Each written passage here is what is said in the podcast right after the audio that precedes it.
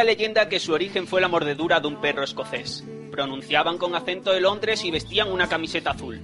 Vivían en un puente sin río y perdieron durante toda su vida. Sus últimos años comenzaron en la temporada 2004-2005.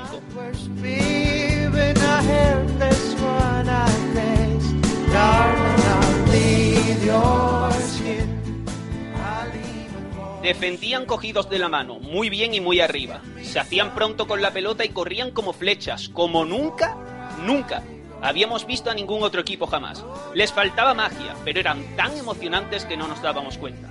Merecieron ganar una Copa de Europa. Sin conseguirlo, murieron.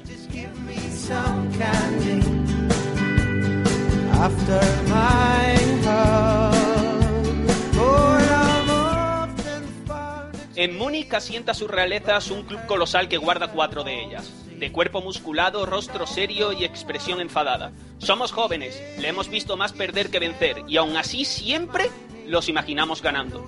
Hace tres semanas conquistaron el Bernabéu y hoy juegan en casa.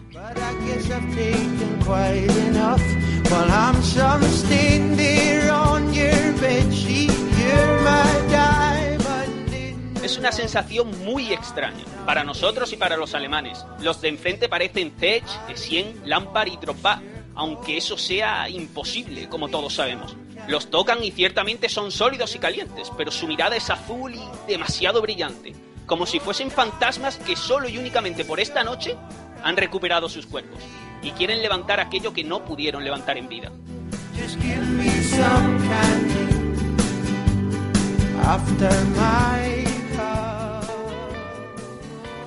En mitad de la confusión vale la pena recordar quién somos nosotros y cuál fue nuestro propósito desde el principio, porque estamos muy cerca de alcanzar el sentido de nuestra existencia.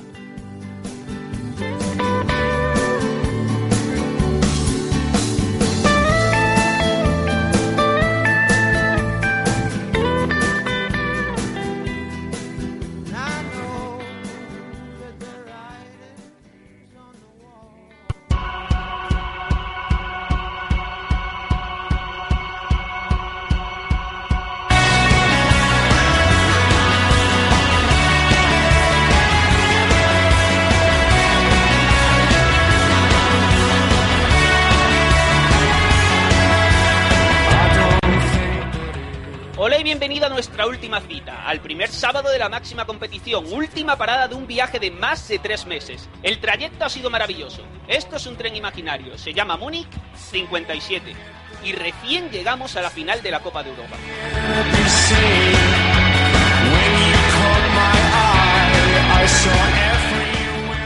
19 de mayo de 2012, partido definitivo, cara a cara para la historia. Jupp Heynckes y Roberto Di Matteo van camino de los banquillos. Antes, David Fernández, Marroca y Nereazus Berro no te van a decir su jugada, pero sí las cartas que tiene cada uno.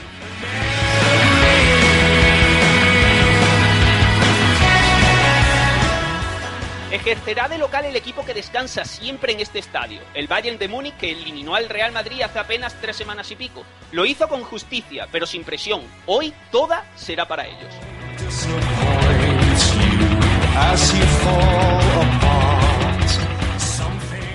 De visitante el Chelsea, reciente verdugo de su archienemigo, el Fútbol Club Barcelona. Pasó a la final defendiendo y podrá matizar su plan, pero no cambiarlo. Se juega hasta la participación del próximo año, pero les da igual, solo les importa vengar su pasado.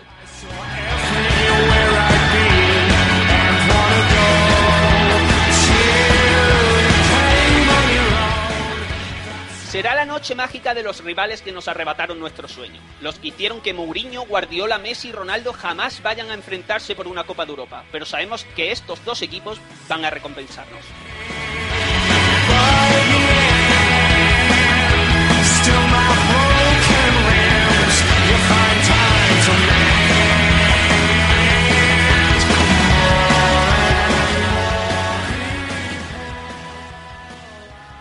Para la previa de este partidazo, de este partido que pone el punto y final, o el punto y seguido, porque queda todavía la final de, la Copa del Rey, pero el punto y final a la temporada europea, voy a contar con tres auténticos cracks. Ya los he anun- anunciado antes y lo que voy a hacer es darle la palabra, por fin. David Fernández, bienvenido a Múnich 57.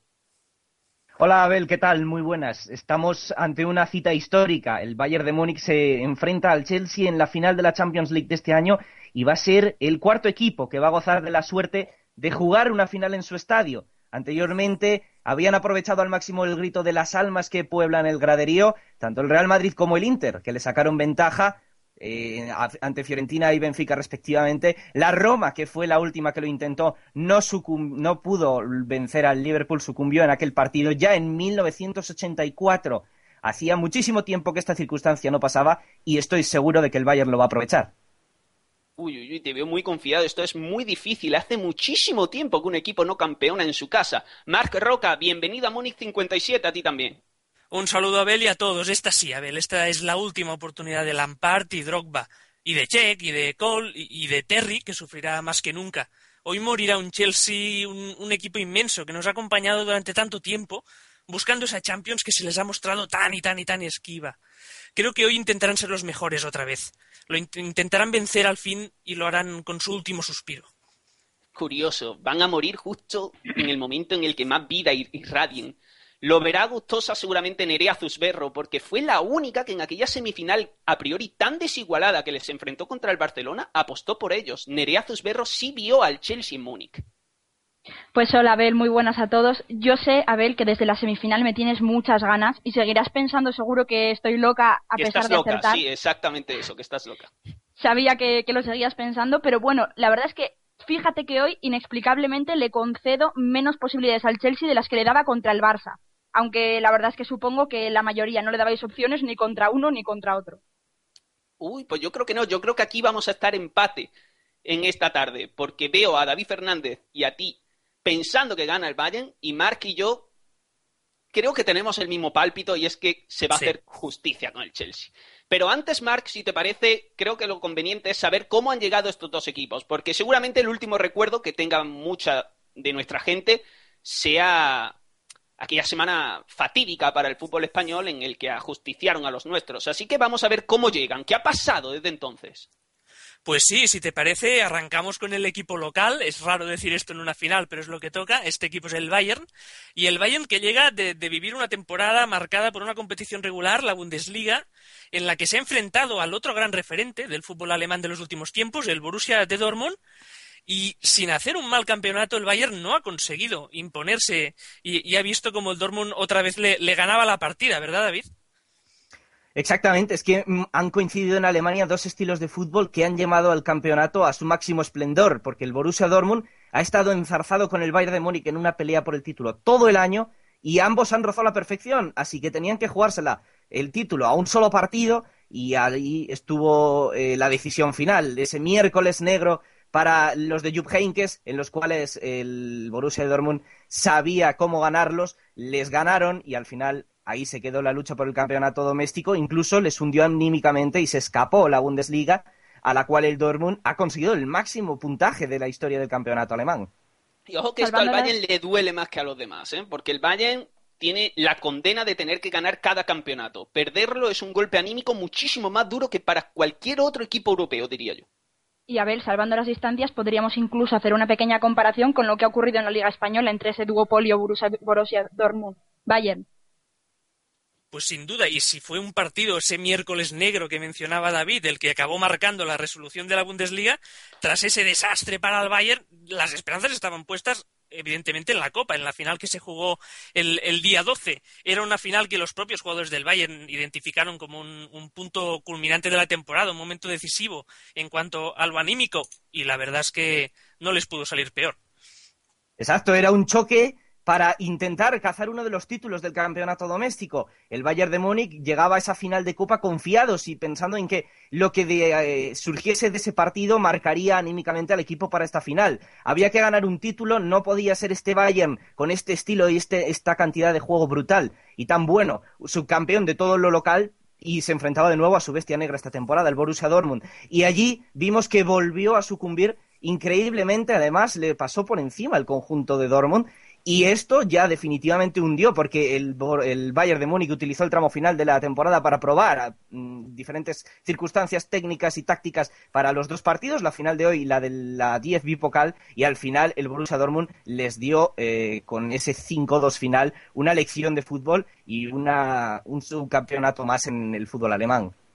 Duro sobre todo porque el Bayern fue un equipo que fue desvaneciéndose, ¿no? Desde una primera buena parte a después verse superadísimo en la segunda y más con los cambios de Henkens. Ya veremos a ver si podemos establecer o no alguna similitud entre el partido de hoy y aquel. Estoy convencido de que sí, ¿eh? porque los dos futbolistas que acabaron con el Bayern pueden tener su representación de un modo u otro esta noche. La verdad es que tiene que ser durísimo perder los dos títulos domésticos ante el mismo rival y, con este punto de contundencia. Naturalmente al Bayern la final de la Champions es la última oportunidad de lograr un, gran título esta temporada. No sé cómo lo afrontan David, porque claro, los ánimos es complicado que estén muy altos.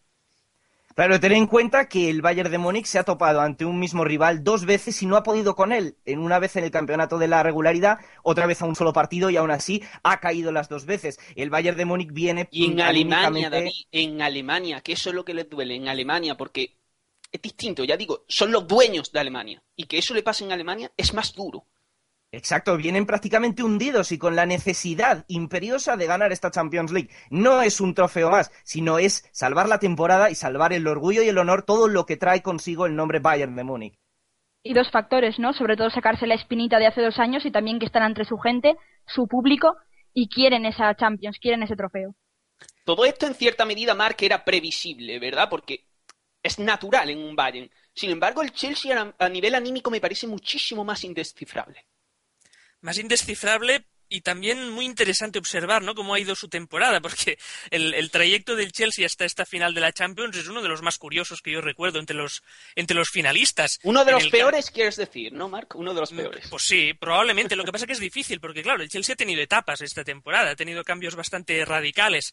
Recordemos que en, en la Premier League han quedado sextos esta gente tienen la Europa League asegurada. Evidentemente no creo que piensen en la final de la Champions como una oportunidad de jugar la Champions la temporada que viene, sino como algo mucho más importante, pero está claro que después de cómo empezaron la temporada, este, este trayecto final con Di Matteo al frente no les ha sentado del todo mal, ¿verdad, David? Nerea. Sin duda, sin duda, sin duda, Marc. ¿Quería mm, Nerea comentar? Sí, no, yo te iba a decir, Marc, que sí, que evidentemente quizá lo más llamativo de, de este Chelsea en la liga es que con altibajos al final se lo ha terminado creyendo y se ha rehecho de lo que a principios de temporada parecía que iba a ser un drama. Yo, que ya sabéis que soy un poco negativa y siempre tiro por ahí, tengo que destacar. No, no, tu negativa no, Nerea, no. Ya sabes que sí, a ver, tengo que destacar el 4-1 contra el Liverpool en la penúltima jornada, que para mí no es otra cosa que el indicativo de que este Chelsea, aunque sigue teniendo mucha moral, es un equipo evidentemente peor y más envejecido que hace dos años a mí hace un par de temporadas por solidez la verdad es que me parecía imposible que, el Chelsea recibiera cuatro goles y ahora y parecía que era como un accidente. El tema es que ahora esos accidentes son cada vez más usuales y los tomamos como más normales. El Chelsea se ha sentado en la irregularidad y desde que André Villas-Boas se fue del equipo, el Chelsea ha perdido completamente el norte en todas las competiciones y le vamos viendo eso, partidos muy buenos, alternándose con partidos muy malos y ahora desde luego uno muy malo no se lo puede permitir en la final de la Champions buenos, malos, pero también, eh, Mark decía yo, con éxito y sin éxito. Y resulta que los de éxito han sido los más importantes.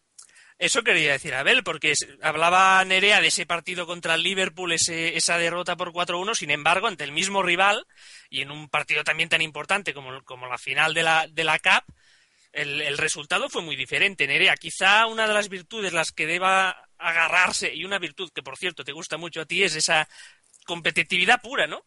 Intensidad quieres decir, Marc. Intensidad, presión. Competitividad. La palabra es competitividad, porque claro, el Chelsea que pierde abultadamente 4-1, como he dicho, y el que gana 2-1 al Liverpool en la final de la FA Cup, parece el mismo, pero para mí no lo es. Porque en Liga lo que le pides es regularidad, y en esta final lo que demostró es su fuerte, que para mí es la competitividad. Yo creo que a pesar de que el Bayern sea favorito sobre el papel, el Chelsea llega hasta arriba de este espíritu competitivo.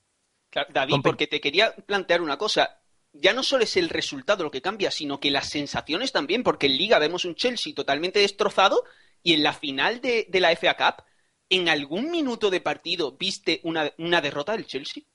En ningún momento. O sea, el Chelsea lo que demostró en esa final de FA Cup fue tener una idea clara, algo en lo que creer, en lo que agarrarse, aunque fuese mm, poco eh, rico en recursos, aunque fuese muy simple, pero una idea la que agarrarse. El Liverpool no la demostró y a partir de ahí el Chelsea se creció a su estilo, el que ya vamos conociendo con Di Matteo. Sin embargo, en Premier League, la sensación de que todo eh, resultado para la temporada que viene depende de esta final a la hora de clasificarse para Europa hizo que el Chelsea se dejase un poco ya en el tramo final y por eso vimos esas curvas tan raras en la gráfica de estado del Chelsea.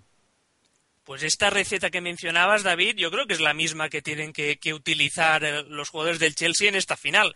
No pueden aspirar a un fútbol muy complejo, no pueden aspirar tampoco a la superioridad, porque el Bayern es, mejor en muchos aspectos. Sin embargo, les queda esa idea, esa voluntad, esa sencillez en el planteamiento y esa convicción de, de buscar un resultado positivo, Nerea.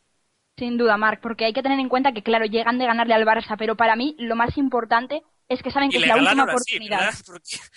bueno, le ganaron con un punto de fortuna, pero sobre todo con esa convicción absoluta. Evidentemente, ese espíritu competitivo que te comentaba antes, ¿no? Y luego también lo que yo creo que es más importante, que saben que es la última oportunidad que va a tener esta generación de futbolistas, los Lampard, los Drogba, de hacer una cosa grande verdaderamente en Europa, ¿no? Que siempre lo que, lo que les ha fallado. Sin duda, y además hay que tener en cuenta que hoy lo que necesita el Chelsea es una idiosincrasia. Lo que mejor se le ha visto al Chelsea ha sido cuando ha sabido en todo momento y ante toda situación cómo jugar. Lo vimos en la evolución en la Champions, lo vimos en la evolución en la FA Cup, no lo hemos visto en Liga y esperamos verlo hoy. Pues vamos a pasar ya a lo de hoy, definitivamente a lo de hoy. Ya no existe el pasado, únicamente lo que va a ocurrir dentro de apenas una hora y media.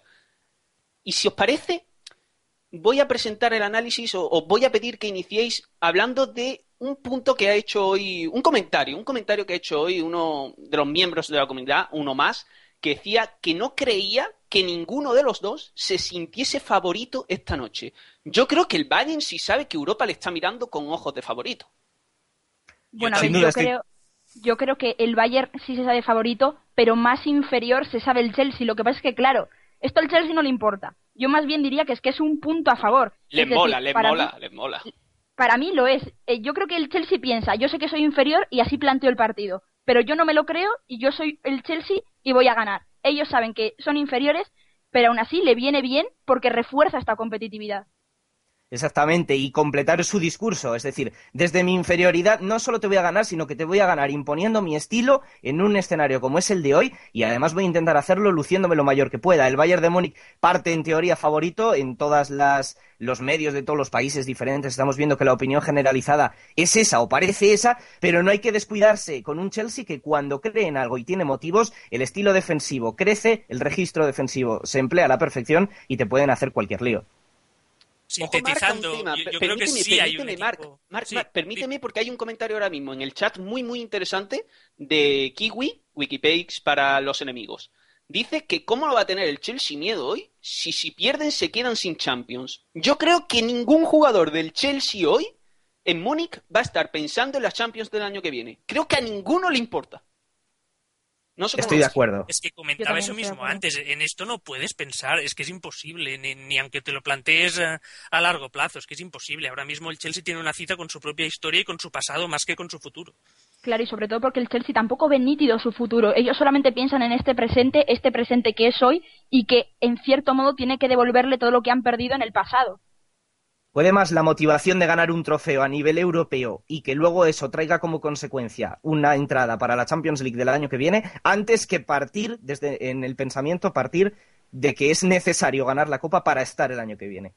Y no olvidemos que cuando hablamos de este Chelsea en particular, hablamos de un Chelsea capitaneado por una determinada generación de jugadores que todos sabemos quiénes son y que sin duda este es su último partido. El Chelsea seguirá y podrá seguir y seguirá seguramente con, algunos de ellos, pero esta gente, esta gente liderando a este club, yo creo que ya no lo volveremos a ver y por lo tanto es para ellos la temporada que viene les importa poco en este sentido.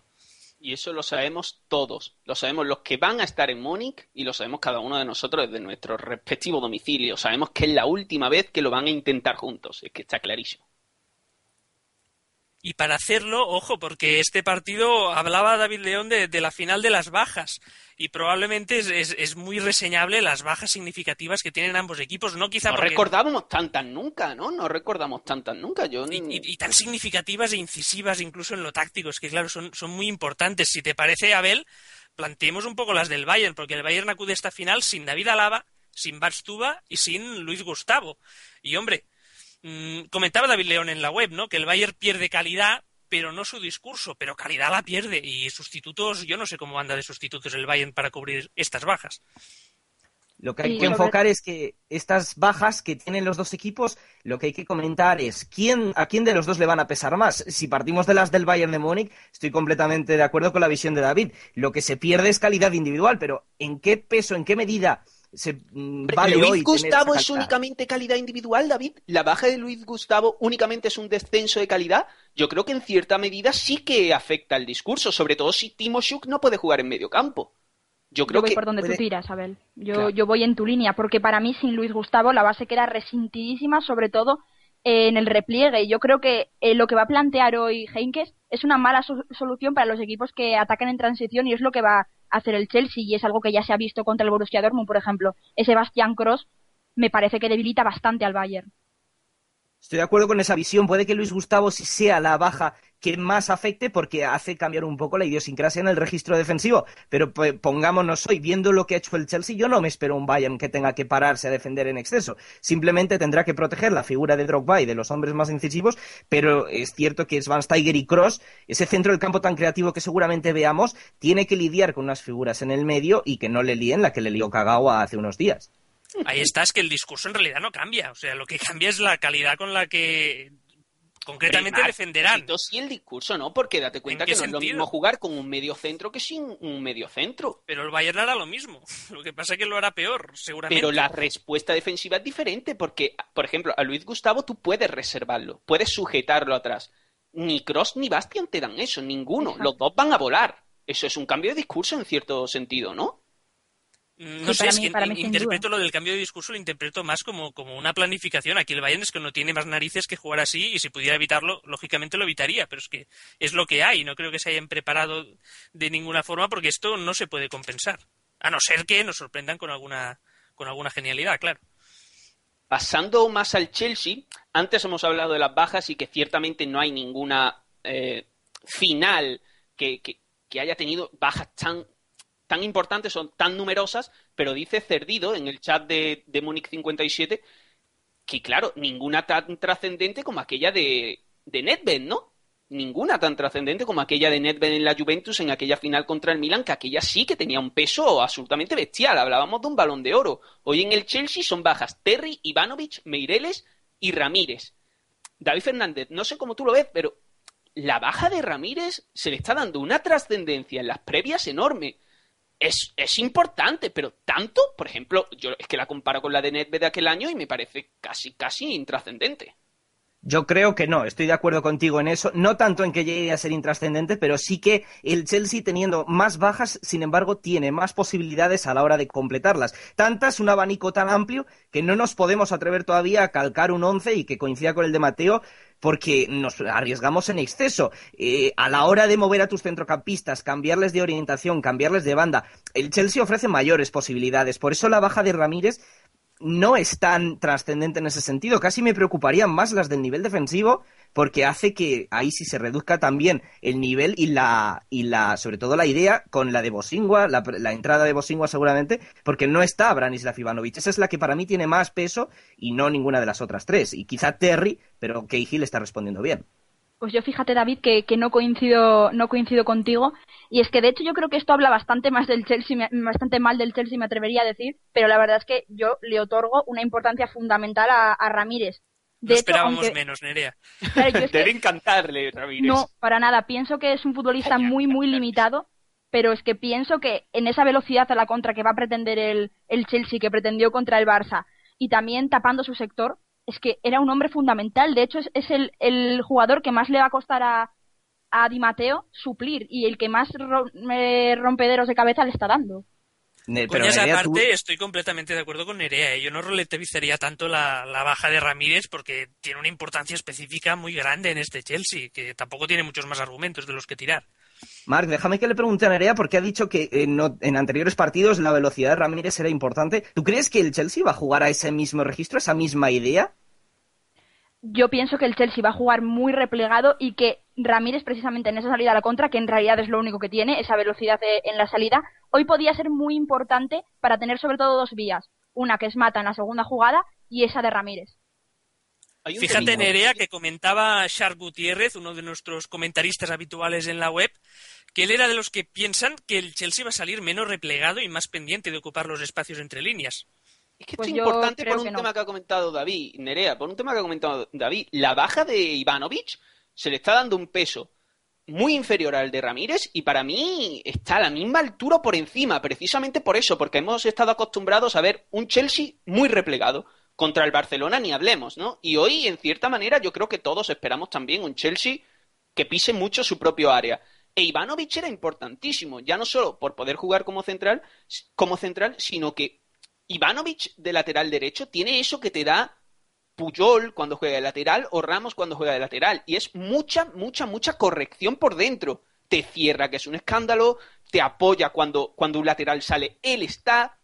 Es un efecto corrector, sobre todo cuando repliegas hacia tu propia área, muy importante. Y en ese sentido yo veo al Chelsea muchísimo menos capaz de aguantar alrededor de Zech que si jugase el serbio. Sobre Claro, todo por Mario Gómez. Claro. Y pre- precisamente por eso yo creo que el Chelsea lo que va a pretender es vivir replegado y no tener que someterse a una transición defensiva. De hecho, también pienso que va a ceder bastante espacio por, por fuera al Bayern porque a él no le interesa que, que el Bayern triangule por dentro ni llegue por dentro. que, que- que Prefiere el Chelsea va a ofrecer espacio Para mí por sí. fuera. Yo creo que sí. Yo creo que sí, Abel, porque piensa que David Luiz es un jugador al que es mejor no, no permitirle No que tome ponerlo, decisiones. Es mejor no Es ponerlo. decir, evidentemente es mejor que no tome decisiones, someterlo simplemente a una jugada. El Chelsea creo que va a pretender que simplemente lleguen centros diagonales, pero sin que ejerzan la diagonal, es decir, centros laterales. Por este parte, sentido, estoy, estoy de acuerdo dale. con esa visión de Nerea, Abel, de que el Chelsea sí puede que vaya a dejar más espacios hoy por fuera, pero lo que me entonces, preocupa es... permíteme, eh, permíteme entonces también plantearte aquí, porque vas a enlazar bastante bien con un comentario de uno más en la web sobre Robin y Ribery, que decía que él, en determinadas fases del encuentro, optaría por poner a Ribery en la derecha y Robin en la izquierda para ganar en amplitud y activar, digamos, el testarazo de Super Mario. Por ahí puede ir Exacto. entonces el tema. Exactamente, es que yo creo que lo van a hacer, ya lo hicieron en anteriores fases en esta Champions y es un recurso que sale genial porque habilitan, no solo habilitan a Mario Gómez, sino que siguen siendo igual de incisivos, estén en la banda en la que estén. Es que dices, ¿en qué banda está jugando ahora Robben? Y te parece que está jugando en la natural cuando está banda cambiada. Y lo mismo pasa con el francés. Lo que ocurre es que, claro, si Bosingua es titular, se va a ver superadísimo eh, por esta circunstancia, no tanto a Cole, que también es previsiblemente el otro lateral, pero la, la circunstancia que yo quería apuntar es que el Chelsea no creo que vaya a salir al menos de inicio con esa voluntad de quedarse atrás como en Barcelona, porque a mí sinceramente si lo hace me decepcionaría muchísimo. No descarto que acabe haciéndolo, pero al menos de inicio va a plantear otra cosa, o al menos eso es lo que creo, Pero, para intentar precisamente sobreponerse a ese fútbol que le va a intentar el Bayern poner desde el medio creativo y asociativo. Pero David, es que si nos fijamos, desde la llegada de Di Matteo, yo creo que no podemos identificar un Chelsea que juegue bien al fútbol. Creo que no. Sin embargo, decimos que en los partidos más trascendentes, que casualidad son ante que sí tienen un estilo más o menos definido, el Liverpool tiene un estilo, ¿no? Aunque no juegue bien. Se adaptan y sacan los mejores resultados posibles. Entonces yo en ese sentido, pues, es que me espero cualquier cosa del Chelsea en cuanto a adaptabilidad. Yo también, yo es Sí. que creo que tenéis demasiada fe a que hoy de repente aparezca el Chelsea ofensivo, que prácticamente nazca otro Chelsea. Yo creo que va a ser un Chelsea que se adapte, un Chelsea como el que hemos estado viendo, algo muy similar a, a lo que ha venido siendo hasta ahora. un Chelsea que de cara a adaptarse al Bayern quizá tiene un emparejamiento bastante favorable porque comentábamos antes la posible alineación de Bastian y Cross en el doble pivote, eso es un caramelito para la transición ofensiva favorita del Posible no, Mark, posible no. Tenemos alineaciones. tenemos alineaciones ya y si me permites te las comento porque empezamos por el Bayern, el Bayern Dale, dale, dale viveza a esto. Son las alineaciones de la Champions. Estamos en directo en Ecos del Balón. Es que las estoy leyendo todavía buscando las sorpresas. La alineación del Bayern. Atención, Neuer en la portería. Tenemos en defensa a Lam, a Boateng, a Timoshuk, ojo, a Timoshuk de central y a Diego Contento. Por delante, Cross, Schweinsteiger. Y en la delantera, Robben por la derecha, Müller por dentro. En principio, River por, Ribery por la izquierda. Los lados los estoy dando yo. Imagino que serán estos. Y en punta, lógicamente, Mario Gómez. O sea que la gran sorpresa por parte del Bayern de las posibles variables que se barajaban es la presencia de Contento en el lateral izquierdo y de Timoshu como, como central. Por parte del Chelsea, ¿qué tenemos? Tenemos a Cheque en la portería. Lógicamente, tenemos a Cole, a David Luiz, a Cahill y a Bosingua. Tenemos a Mikel y a Bertrand, atención a este nombre porque tendremos que hablar de él teóricamente en el centro del campo, Bertrand, ojo, a Lampard, a Mata, a Calú y a Drogba. David Fernández, ¿quién es Bertrand? Bertrand es un lateral izquierdo joven, canterano, y está ofreciendo cuando juega con el Chelsea pues recursos de un lateral que está creciendo, ¿no? Con llegada, pues lo típico que se le puede ver a un lateral izquierdo. ¿Qué ocurre? Que ya se venía rumoreando este once que se ha oficializado del Chelsea y vamos, lo que vamos supone... A concretar, vamos a concretar, David, porque estoy seguro de que hay muchísima gente en el chat de Munich 57 que no lo conoce. Entonces, vamos a darle una referencia. ¿Se puede decir que es un proyecto de Ashley Cole, por ejemplo? Puede ser, sí, sí. De hecho, yo creo que es la posición natural, aunque es más completo, o al menos parece serlo, porque también es adaptable a la otra banda. Se le ha visto algunas veces de lateral derecho, a banda cambiada. Entonces. Y. eh, sí, sí. y colocando, si quieres, colocamos un poquito esto, la Vamos alineación que nos ha dado. Mark. Y entonces lo que yo veo es que Obi Mikel va a estar en la base, en una especie de 4-1-4-1, y va a tener por delante en, en bandas tanto a Kalou como a Mata, les veo jugando por fuera, y va a haber ahí una especie de saturación o intento de saturación de la media punta con Lampard y con el propio Bertrand. No me encaja Bertrand en otra posición que no sea esa. Eh, entonces, esto quizás sí sea un punto a mi favor con lo que comentábamos antes de un Chelsea que al menos de inicio sale con otra mentalidad. Porque es cierto que a Roberto y Mateo ya le hemos asignado el rol de un entrenador defensivo, su Chelsea hasta ahora nos ha dado pruebas, pero esta colocación que nos pone ahora a Bertrand en esa posición de media punta, haciendo una especie de doble enganche con un Lampard al que le gusta jugar ahí, puede hacer que el Chelsea sea más ofensivo e Pero intente... más ofensivo, un lateral eh, casi de media punta, David. Pero es el concepto de saturación de esa línea. O sea, el mero hecho de dejar a Obi Mikel para la de mediocentro defensivo y tener a cuatro hombres ahí que Calú cuando quiere te la lía, Mata cuando quiere te la lía, Lampard también.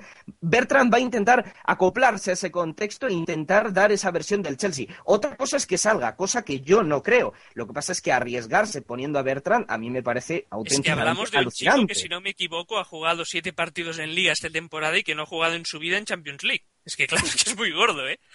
Nerea, vamos a ver. Hace un año, en la semifinal, no, en la final de la Copa del Rey, perdón, mm, descubrimos a el que para mí es el mejor técnico del mundo, que es José Mourinho, una, una carta un tanto extraña, ¿no? Y es que cogió a Pepe, central, que conceptualmente es muy buen central, pero nada más que eso, extrajo todo lo conceptual y fue capaz de vi- visualizar sus condiciones.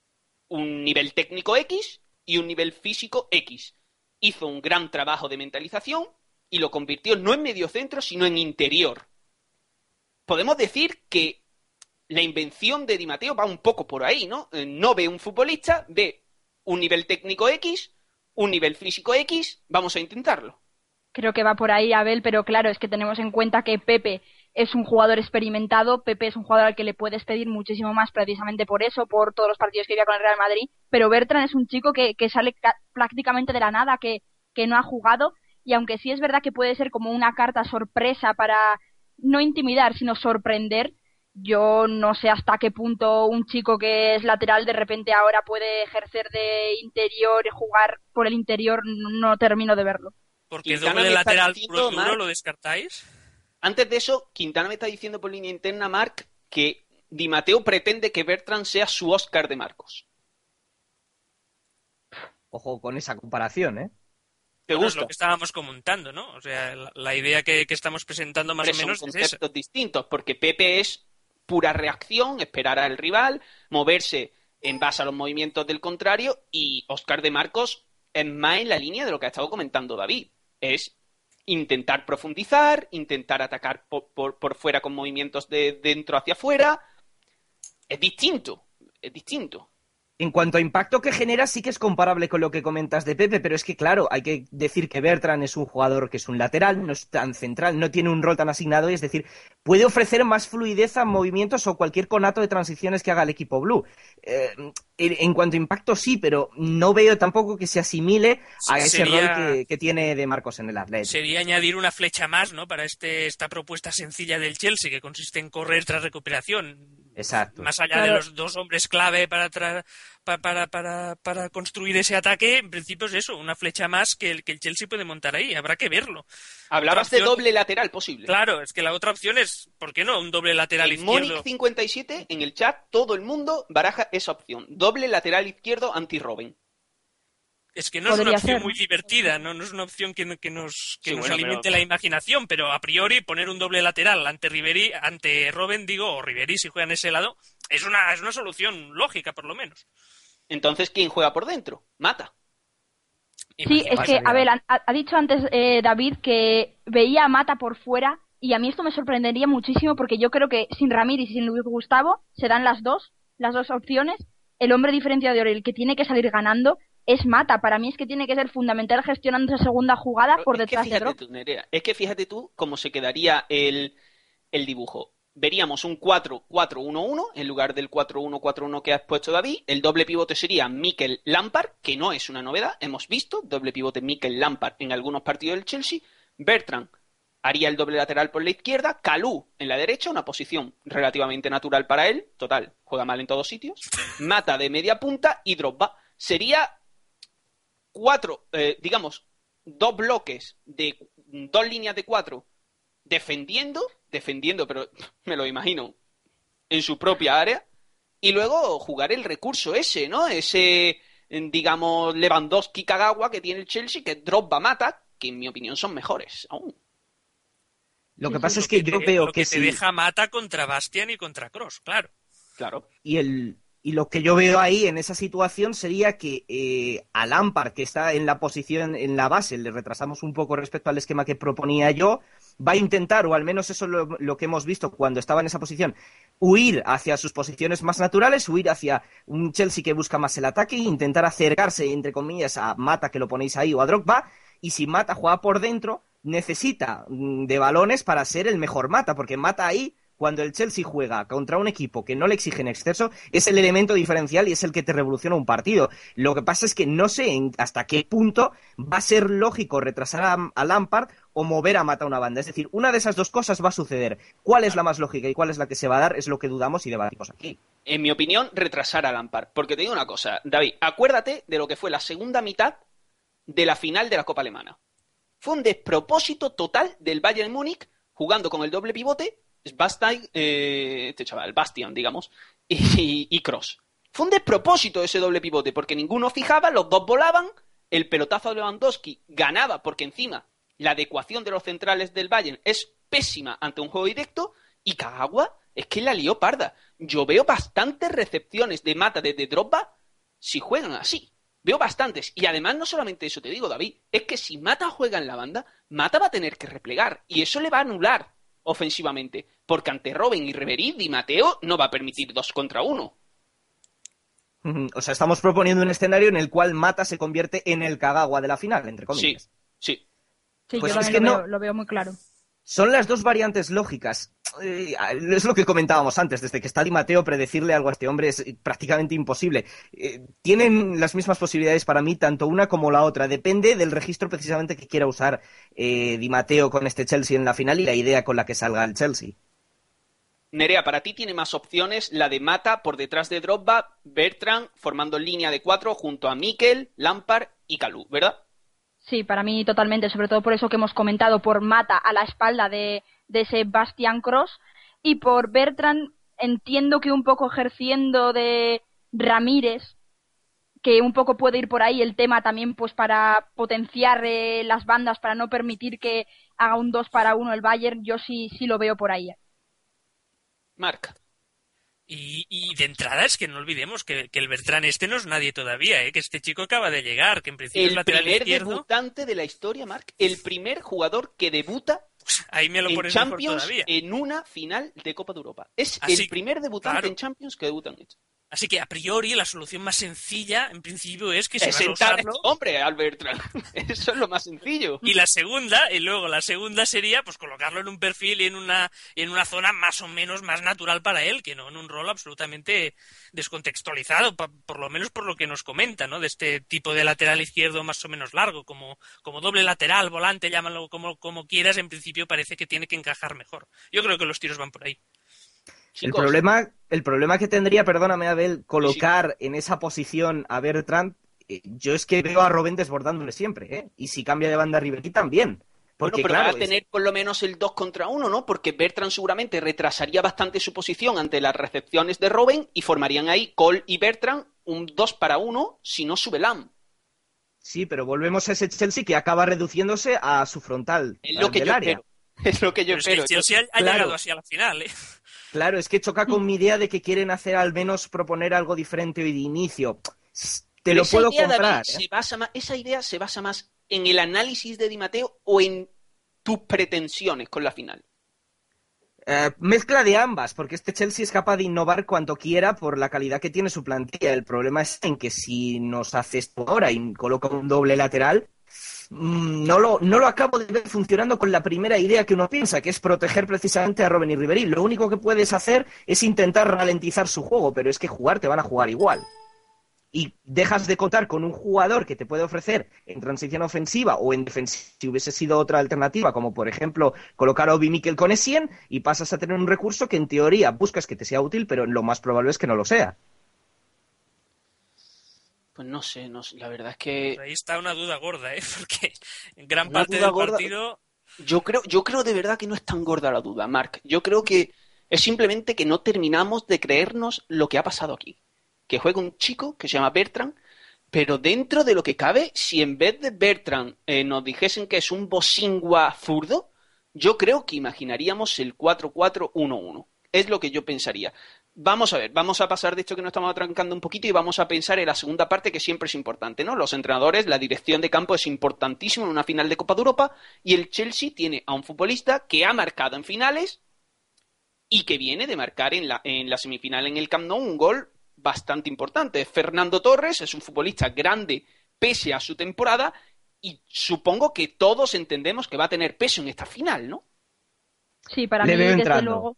Yo también le veo entrando y de hecho, viendo que la titularidad es para Calú, entiendo que Torres, aunque la exigencia defensiva hubiera sido mayor, desde luego lo hubiera hecho mejor que Calú, porque como tú bien has dicho antes, Abel, este chico es bastante limitado. Yo le veo a, Torres sobre todo de falso extremo, que es algo que se ha comentado en la comunidad, para dañar la dificultad que tiene ese Bayern de defender el, el fuera adentro. Y también para evitar un 2 para 1 de, del Bayern. Yo es que lo veo para, para esos dos para esos dos temas. Yo creo que Calú no va a funcionar. Y ojo Nerea que nos comentan por vía interna a Quintana que Starrich se queda en la grada, o sea que esto de alguna forma limita más las opciones para, para poder cubrir y, da más números a, a Torres para entrar quizá por este error que comentamos. ¿Qué ha pasado con este chico, David? Porque Starrich me parecía en un principio la única buena noticia junto a Mata de la temporada del Chelsea. A mí me gusta mucho. Tuve la verdad la, la oportunidad de verlo crecer en el Manchester City cuando jugaba muy poco, en aquella temporada quiero recordar 2008-2009, y me encantaba. Y lo ficha el Chelsea y lo veo funcionar. ¿No crees que el Chelsea ha perdido ahí un recurso? Eh, yo creo que Di Matteo ha perdido la confianza en él y sigo preguntándome el por qué. Porque cuando entraba en el Chelsea en la etapa anterior y en esta también, era importante porque ofrecía desborde, ofrecía morder por banda. Al fin y al cabo es esa su función, aunque también pueda funcionar de delantero. Y en cambio se ha caído de una forma espectacular Di Matteo por ese perfil que comentábamos antes de que su equipo tenga la idea clara del repliegue. Lo ha ido borrando un poco de sus planes, ha ido dando mayor entrada a Calú y lo que vamos a ver con el Chelsea es precisamente eso, que vaya a intentar eh, proteger un poco también desde las bandas, es decir, no ser ese Chelsea que muerde, muy a mi pesar, y, por eso se ha ido cayendo. Entonces el problema que va a tener eso es que seguramente si entra Torres, puede entrar no solo como ese nueve contragolpeador para lo que suele a servir en el Chelsea, sino también entrar en banda y aportar nuevos recursos. Eso es lo que eh, planteaba esta mañana en Ecos del Balón Shark Gutiérrez. Ese Torres como falso extremo decía que no le parecía ninguna locura y bueno, es una posibilidad, ¿no? Lo que pasa es que a su vez yo veo que con la debilidad que tienen los centrales del Bayern de Múnich contra el juego directo, la posibilidad de que Drogba, en vez de dejarla, pueda prolongarla, pueda peinarla al desmarque de ruptura de Torres es bastante jugosa. Yo creo que se jugaría con ese doble 9 y además es que ya digo, que son dos futbolistas muy, muy grandes. Yo tengo que decirlo, para mí Torres es más grande que Arjen Robben. Y lo digo, y, lo digo, ya estoy acojonado. Ya estoy acojonado por haberlo dicho porque ya estoy viendo a Robben reventando la final con dos goles, que puede pasar porque es gigantesco. Pero a mí es que Torres yo confío mucho en Torres. Permíteme un inciso, Abel, que parece que Starrich podría sí estar en el banco, no, no parece que está del todo claro este tema. Y hay varias informaciones al respecto. En cualquier caso, lo que comentas, yo creo que este, esta posible función de falso extremo le encaja a la perfección. Hombre, a la perfección, Marc, a la perfección. Para lo que, para lo que tiene ¿eh? el, Chelsea a su disposición, sí. Torres es, es, lo más grande de lo que puede tirar, lo único grande incluso podríamos decir de lo que, de lo que, de lo que, de lo que puede tirar. Y si me permites, no sé si el Bayern puede tirar de algo grande considerando su banquillo, porque en el banquillo del Bayern probablemente encontraremos a Van Buiten, a Rafinha, a Usami, a Pranjic, a Petersen. No tiene mucho plan B del que tirar Hibbing. Hibbing no, Hibbing, desde luego no. desde luego que no. Hibbing desde luego no tiene nada de lo que tirar. Desde luego yo creo hombre, La, la única opción es Pranjic. Uy. Y de esa forma. Sí, sí, sí. Exacto yo creo desde luego que el Chelsea tiene bases bastante más importantes porque como veis por ejemplo siguiendo con el tema Torres, la relación con Mata. Yo es que en ese sentido veo una interesante serie de permutas que podrían ser aprovechables a la espalda de, del doble pivote del Bayern. No sé cómo lo veis vosotros. Sí, digamos que cuando salga Torres empieza un nuevo partido, ¿no? Si a Di Matteo le sale mal el primero, puede proponer un segundo. Y eso es una ventaja, evidentemente. No, olvidemos que cuando Di Matteo saca a Torres en el Camp Nou, Torres juega francamente mal. Horrible, horrible. En un escenario que además le era muy favorable. Luego mete el gol, pero a ver, no eso solo eso, Marc, ¿eh? Ojo a un tema, ojo a un tema, Marc. Si nos fijamos en la repetición del gol de Torres, está el, Barcelona atacando con todo y el Chelsea totalmente encerrado. Y durante la, la segunda parte, con inferioridad numérica, Drogba juega de extremo izquierdo replegando muchísimo, haciendo coberturas contra Alves de manera total. Bueno, pues Torres estaba totalmente desentendido del juego, allí por la línea de medio campo, que tú imagínate si llega a marcar el gol el Barcelona y enfocan a Torres con, con el resto de jugadores del partido metidos en el área de Zech y Torres allí solo. ¿Creéis que eso puede influir de cara a la, a la opción de Di Mateo de, de meterle dentro? Ese precedente que, que, en el fondo es negativo. Di Mateo Valdía. Di Mateo Valdía, Marc. Yo creo que Di Mateo Valdía. Sí, sí, sí.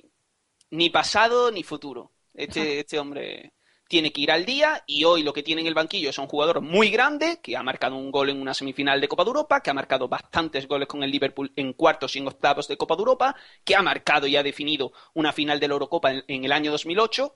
Es un jugador grande, lo tiene en el banquillo y, y es que le apetece ponerlo. Si tú fueses el entrenador del Chelsea, te apetecería ponerlo. Como Mourinho tiró de caca el otro día que está más muerto que Torres.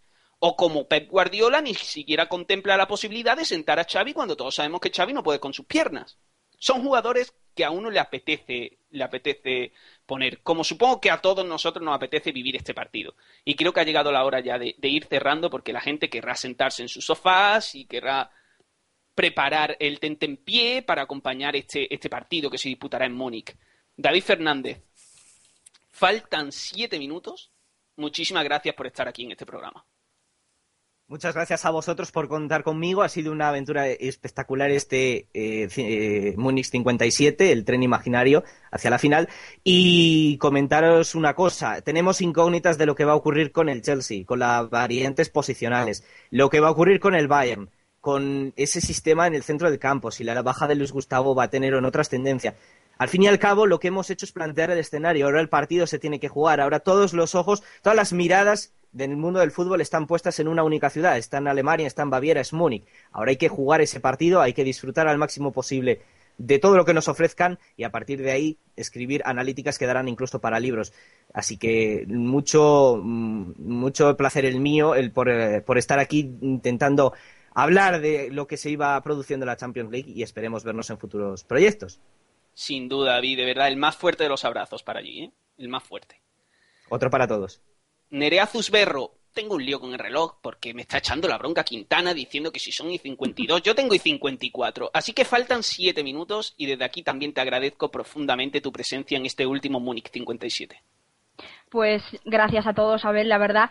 Yo creo que eh, ha sido producto de los nervios que tenemos todos en el cuerpo esto del tiempo, porque estamos todos esperando ya que salten todos los protagonistas al campo y que ya por fin de comienzo esa final y que realmente los protagonistas sean ellos, ¿no? Que sean los futbolistas y, y que sea después cuando ya analicemos lo que haya pasado, pero que realmente nos lo pasemos bien en esos 90 minutos. Recordemos Ojo que Abel, lo que la estoy final a Sí, sí, sí, lo estoy bordando. La final no empieza a las todos de 8, acuerdo señores, tranquilos, tranquilos. que faltan. Tranquilos, que no empieza la final a las 8, pese a que os he puesto a prueba. Marc, entonces quedan 50 minutos para la final. Y gracias por estar aquí. Muchas gracias a, a ti y a toda la gente que, que nos está oyendo. Hemos llegado a Múnich, Abel. Finalmente hemos llegado a Múnich. Se acabó esta aventura, por lo menos para nosotros, porque... Arroyo se cayó por la ventana, ¿no? Íbamos cruzando Francia. Sí, es que vio, vio una camiseta de, de algún jugador suyo que juega de medio centro en, en- en- en- en el club de su corazón y no pude evitar la tentación de saltar por la, por la escalerilla. En cualquier caso, la aventura termina para nosotros, pero todavía hay dos equipos para los cuales la llegada a Múnich no es el fin del trayecto, sino el penúltimo paso hacia, hacia la gloria. Creo que será un partido grandioso, Abel. Así que si acaso no, no lo demoremos más. Pues sí, yo tengo que decir que he odiado a estos dos equipos durante tres semanas, porque yo quería nuestra final. La quería por un montón de motivos y creo que el, mayor de todos ellos era poder vivirlo con todos los que nos están acompañando en este último Múnich 57. Creo que hubiese sido la experiencia de nuestra vida futbolística. Y, y- y- y no quisieron Bayern y Chelsea. Y bueno, pues yo creo que hay que afrontar el partido esta noche, este que está a, a, a 49 minutos de empezar, con ilusión y, y- sin rencor, sobre todo sin rencor. Han sido los verdugos, pero han sido grandes verdugos, nos permitieron analizar con profundidad, nos permitieron disfrutar del fútbol entendido como juego y que tengan suerte los dos y que gane el mejor. Que gane el mejor, el que más espectáculo dé y mañana, ya sabéis, el análisis en Ecos del Balón de esta grandísima final que cierra la temporada europea. My. With the evening on my tail, although not the most honest means of travel, it gets me there nonetheless. Ah, I'm a heartless man at worst, and a helpless one at best. Darling, I'll bathe your skin. I'll even wash your clothes. Just give me some candy before I go.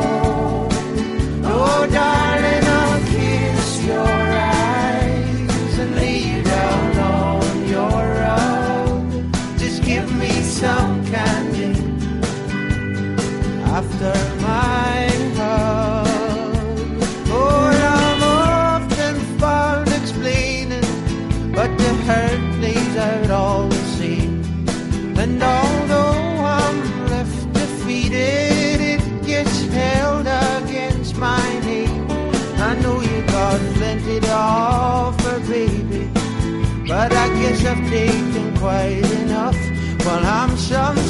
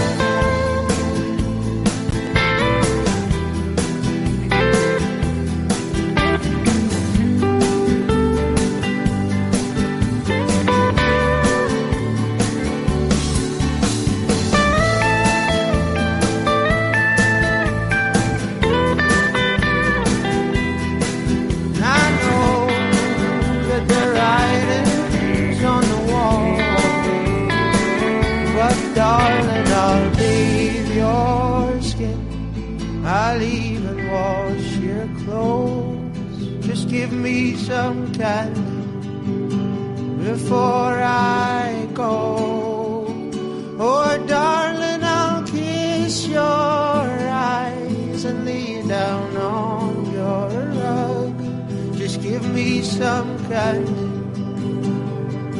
after my hug. Oh, and I'll be there waiting for you.